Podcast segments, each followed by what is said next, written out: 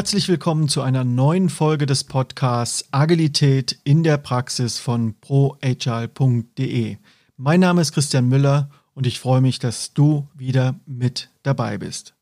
Ja, und heute ist bei mir Richard Brettingham Smith. Er ist 36 Jahre jung, kommt aus Berlin und ist der Geschäftsführer der Digitalagentur The Brettinghams. Mit ihm werde ich mich über das Thema agile Agentur unterhalten. Also was bedeutet das eigentlich und wie ist es mit einer ja, kleinen, sehr wendigen Digitalagentur konsequent auf Agilität zu setzen, obwohl diese Agentur früher noch ganz klassisch gearbeitet hat. Ich wünsche dir ganz viel Spaß beim Zuhören.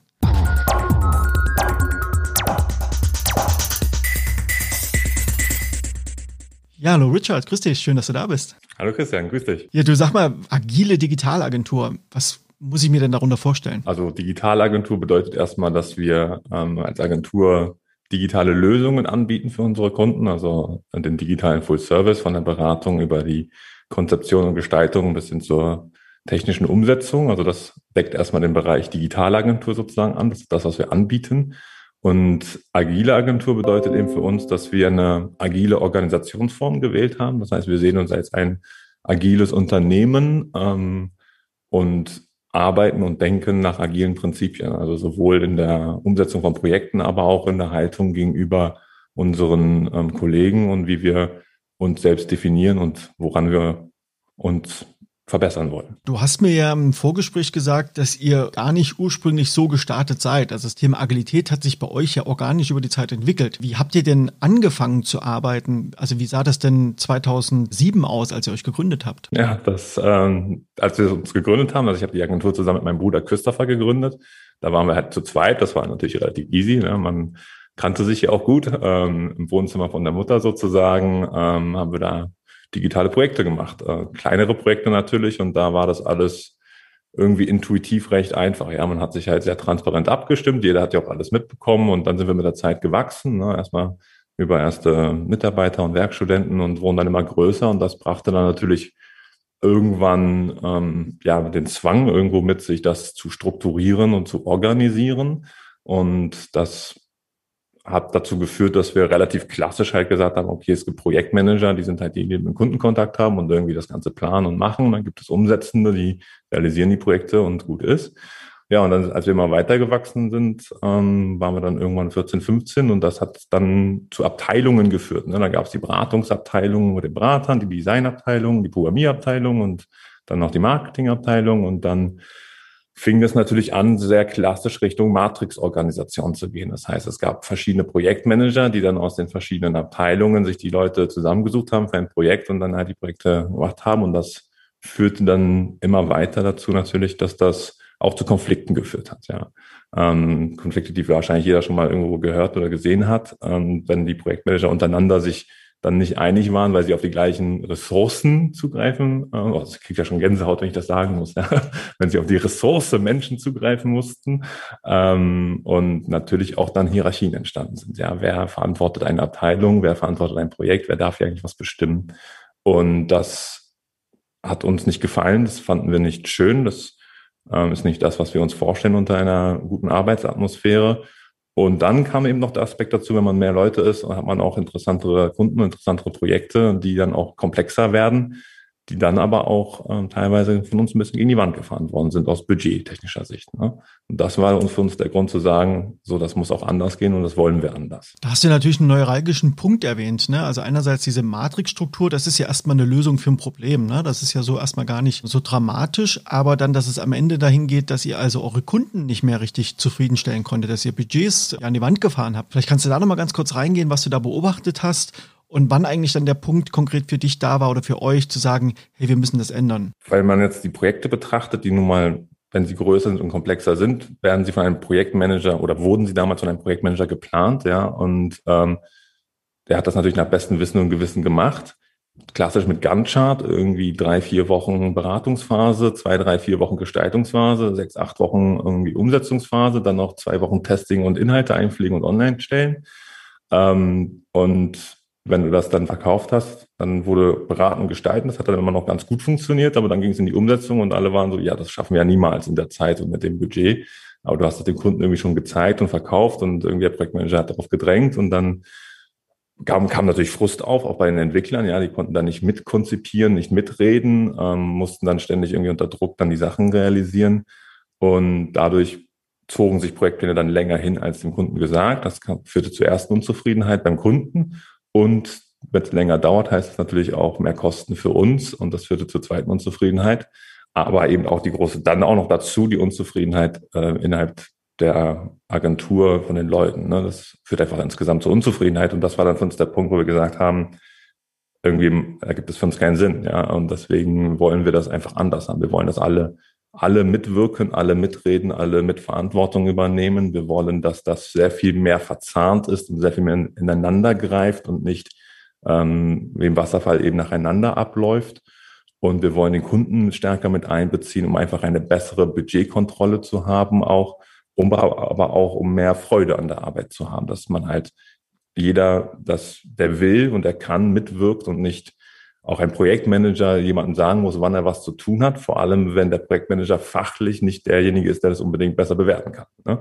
Okay, also ihr habt euch ja 2007 gegründet und an dem Punkt, den du gerade beschrieben hattest, wann war das? Ich weiß, dass wir einen ganz, ganz starken Cut, also das ist noch gar nicht so lange her, ja, einen ganz, ganz starken Cut haben wir dann 2018 gemacht. Ähm, aber davor, das ist natürlich ähm, eine Entwicklung gewesen, die wir davor schon beobachtet haben und auch als Agentur ist man irgendwie intuitiv auch sehr nah an agilen Arbeitsweisen. Also wir haben gefühlt schon immer Daily Stand-ups irgendwie gemacht und versucht, Methoden anzuwenden. Wir hatten schon immer Jira mit einem Kanban-Board. Also die Methoden waren schon irgendwie immer da und dieses Prinzip, dass ich irgendwie relativ frühzeitig ein Ergebnis haben will und das Feedback haben will und irgendwie Iterationen dazu mache, das alles, so diese Bausteine, die waren schon irgendwie immer da. Aber was eben nicht schon immer da war, war dieses, ähm, ja, diese Haltung auch gegenüber diesem Menschenbild zu sagen, ähm, dass wir nicht wollen, dass Leute zur Arbeit kommen, dann sozusagen mehr oder weniger ihren organisatorischen Kopf ausschalten und dann ein Projektmanager denen sagt, was und wie sie wann zu tun haben. Ja, sondern das war das, was uns eigentlich am meisten gestört hat und gesagt haben, jeder bringt doch von sich aus, aus Natur aus irgendwie die Fähigkeit mit, Sachen zu analysieren, zu verstehen, ähm, zu bewerten, zu planen. Ja, wir haben zu Hause jeder viel größere Herausforderungen mit Familie, mit unseren Finanzen, mit irgendwie Versicherungen und irgendwie Ernährung oder was auch immer. Wir sind auch in der Lage, das in der richtigen Reihenfolge zu machen, zum richtigen Zeitpunkt und richtig einzuschätzen. Also warum können wir das auf Arbeit nicht auch? Und das macht doch auch viel mehr Spaß, wenn ich das selbst bestimmt machen kann, dieses selbstbestimmte Arbeiten und Selbstorganisation ist deswegen für uns auch ein sehr wichtiger Punkt als agile, als agiles Unternehmen. Und deswegen war dann für uns der Punkt zu sagen, okay, das geht jetzt auch nicht mehr so evolutionsmäßig so langsam voran, sondern es muss einen ganz klaren Cut geben und den gab es 2018. Und ab dann haben wir gesagt, arbeiten wir mehr oder weniger komplett anders. Also ihr habt ungefähr zehn Jahre evolutionär euch weiterentwickelt, wart offensichtlich immer nicht 100% zufrieden mit der Art, wie ihr gewachsen seid. Das ist ja organisch passiert oder wie man das eben lernt. BWL sagt ja einem fast nur, dass man dann Abteilungen baut, Führungsebenen einzieht und so weiter und so fort. Und habt da relativ schnell dann auch oder innerhalb der zehn Jahre ähm, gemerkt, dass euch das an Grenzen führt. Ne? Und gerade als Agentur, wo ihr schnell auf Kundenbedürfnisse auch reagieren müsst. Der Markt verändert sich ja gerade in den letzten zehn Jahren im Digitalbereich. Der Markt hat sich ja rasend schnell verändert, auch die Anforderungen oh, ja. der Technologien. Und dann hattet ihr also diesen Kumulationspunkt 2018. Und äh, was war denn da konkret los? Also was ist da passiert, wo ihr gesagt habt, okay, harten Cut hast du es genannt. Beschreib das mal bitte. Es gab ein, ein großes Projekt, ähm, was einfach unglaublich schiefgelaufen ist.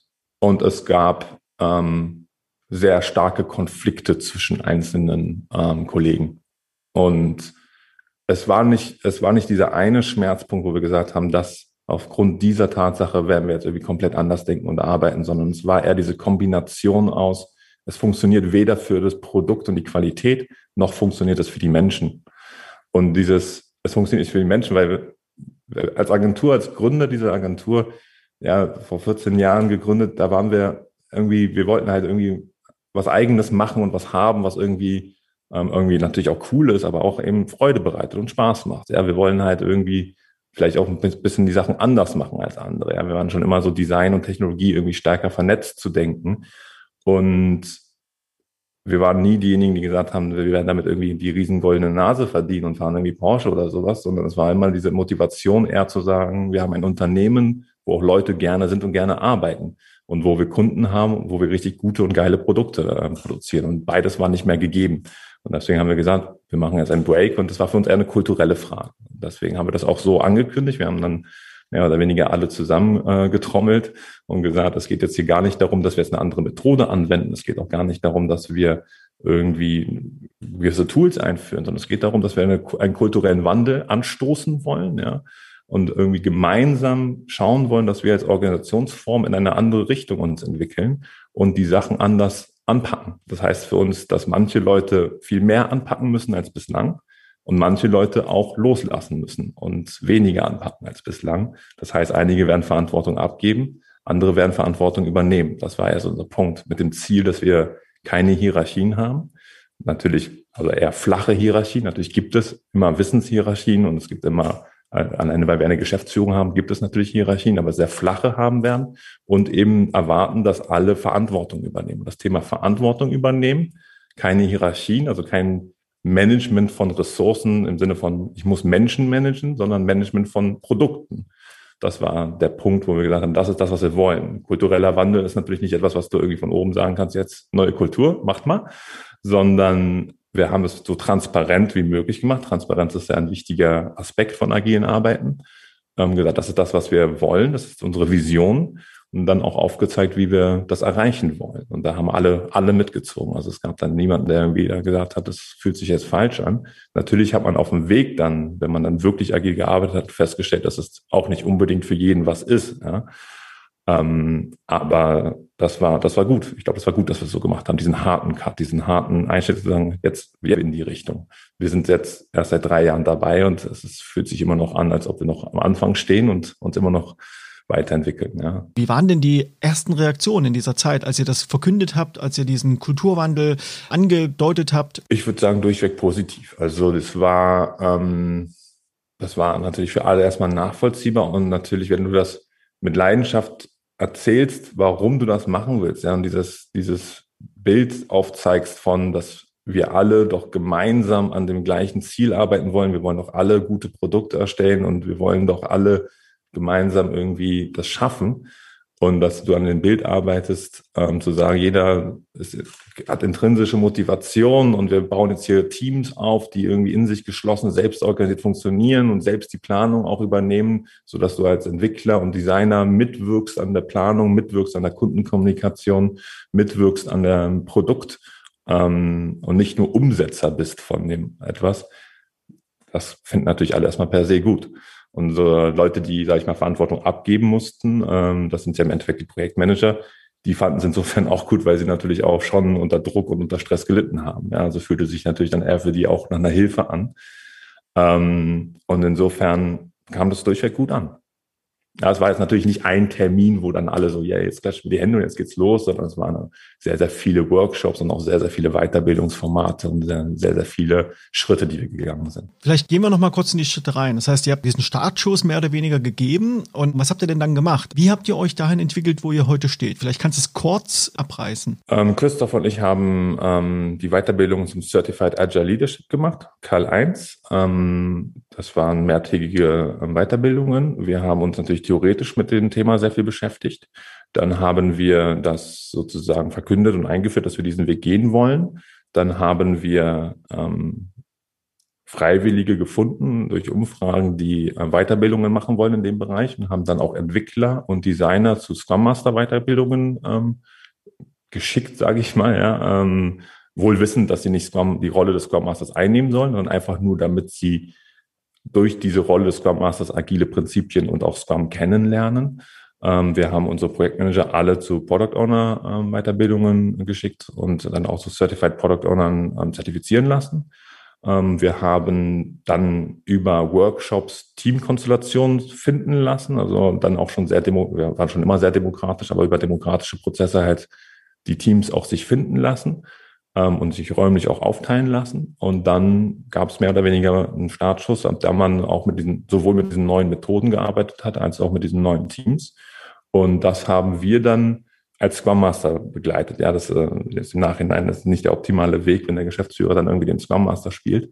Ähm, aber das ging zu dem Zeitpunkt nicht anders. Das heißt, wir waren als Geschäftsführer, die das sozusagen durch dieses Certified Agile Leadership waren wir dann in diesen Meetings halt dabei und haben versucht, über Moderation und über Aufzeigen von Möglichkeiten das zu begleiten, ähm, bis wir dann natürlich an einen Punkt gekommen sind, wo wir gesagt haben, okay, wir müssen Scrum Masterin einstellen. Ja, das äh, funktioniert ohne auch nicht gut, weil da eben diese Hierarchien dann immer noch irgendwo da sind. Da habt ihr also erstmal eine Menge Geld investiert an der Stelle und vermutlich auch ein Stück weit Produktivität gelassen, weil wenn die Leute in Workshops sind, wenn die Leute neue Sachen lernen, dann sind sie natürlich auch mit Themen beschäftigt, die jetzt nicht der direkten Wertschöpfung dienen. Also das konntet ihr natürlich Kunden gegenüber nicht abrechnen. Warum habt ihr das getan? Also warum habt ihr diesen Weg eingeschlagen und habt das auch tatsächlich auch durchgezogen? Weil wir daran glauben und das machen wollten. Ähm, ich glaube, dass wir waren einfach der Überzeugung, dass das das, das ist der Weg. Das ist der, der richtige Weg.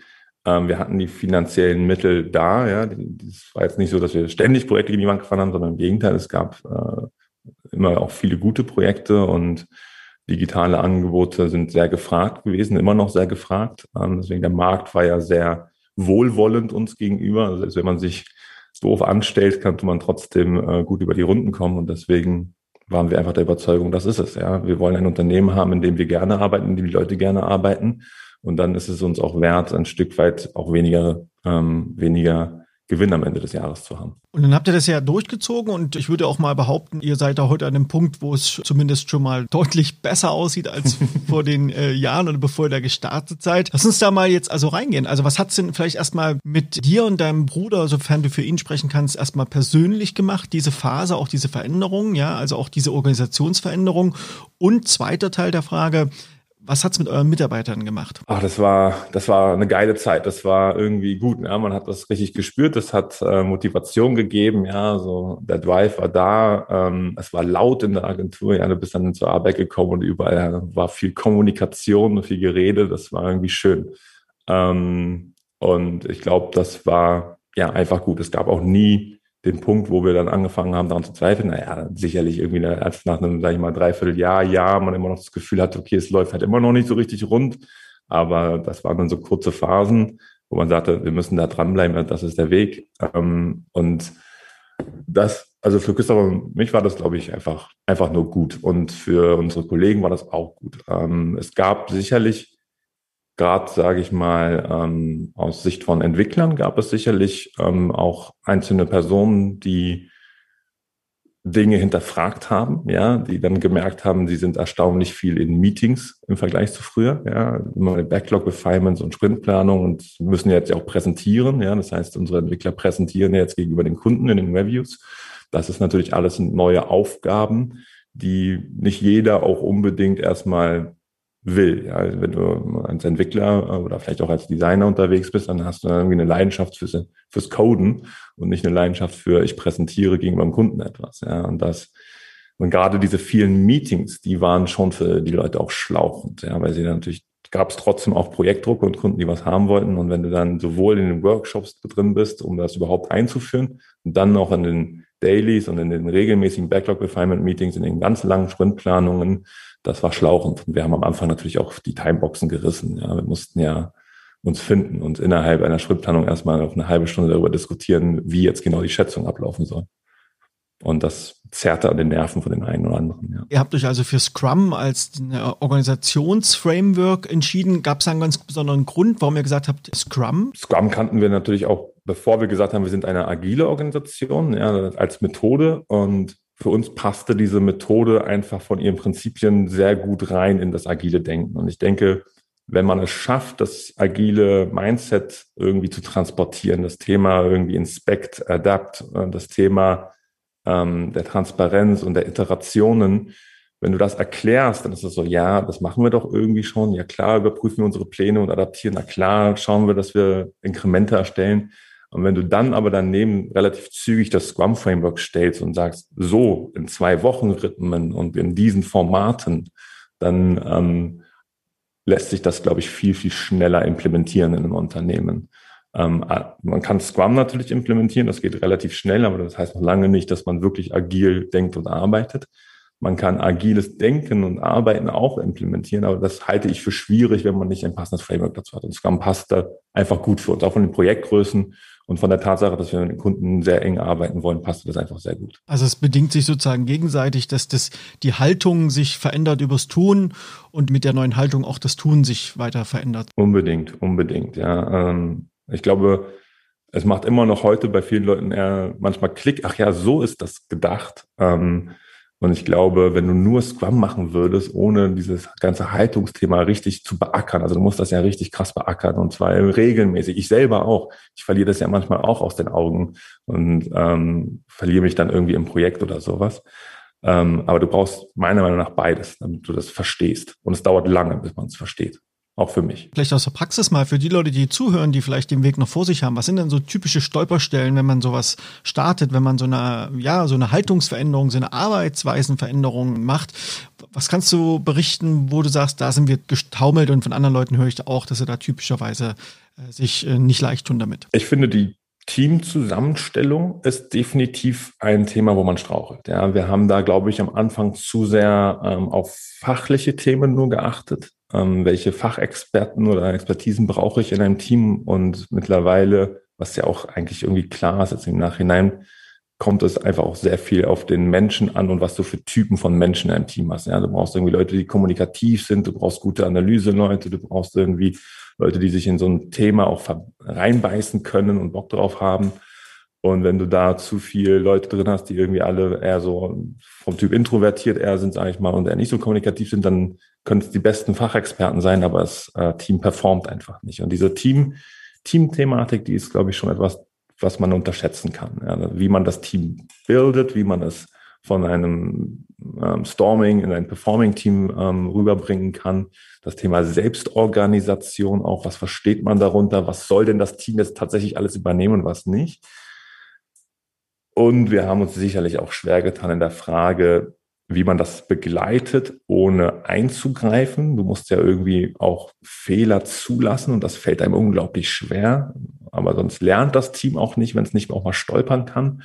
Aber du musst ihm ja auch irgendwie das Wissen geben oder vermitteln und dann hast du auf einmal schnell wieder so eine Hierarchie drin. Also das ist unglaublich schwer, das zu schaffen, ein Team, was diese Methodik und diese Haltung nicht kennt, es ihm beizubringen, es sich formen zu lassen, es selbst organisiert werden zu lassen. Das ist, glaube ich, echt eine Riesenherausforderung. Und das andere Scrum zu machen und dann innerhalb von Scrum irgendwie Produkte zu rocken, das, das halte ich für noch echt im Vergleich echt einfach. Was empfiehlst du einer Führungskraft, die sich auf diesen Weg begeben will? Und genau das, was du gerade beschrieben hast, diese Situation, dass man das Gefühl hat, es geht entweder nicht schnell genug oder man glaubt selber zu wissen oder Frau, äh, was besser wäre und will dann eingreifen, dieser Impuls, ne, in der Steuern eingreifen. Ich meine es ja nur gut.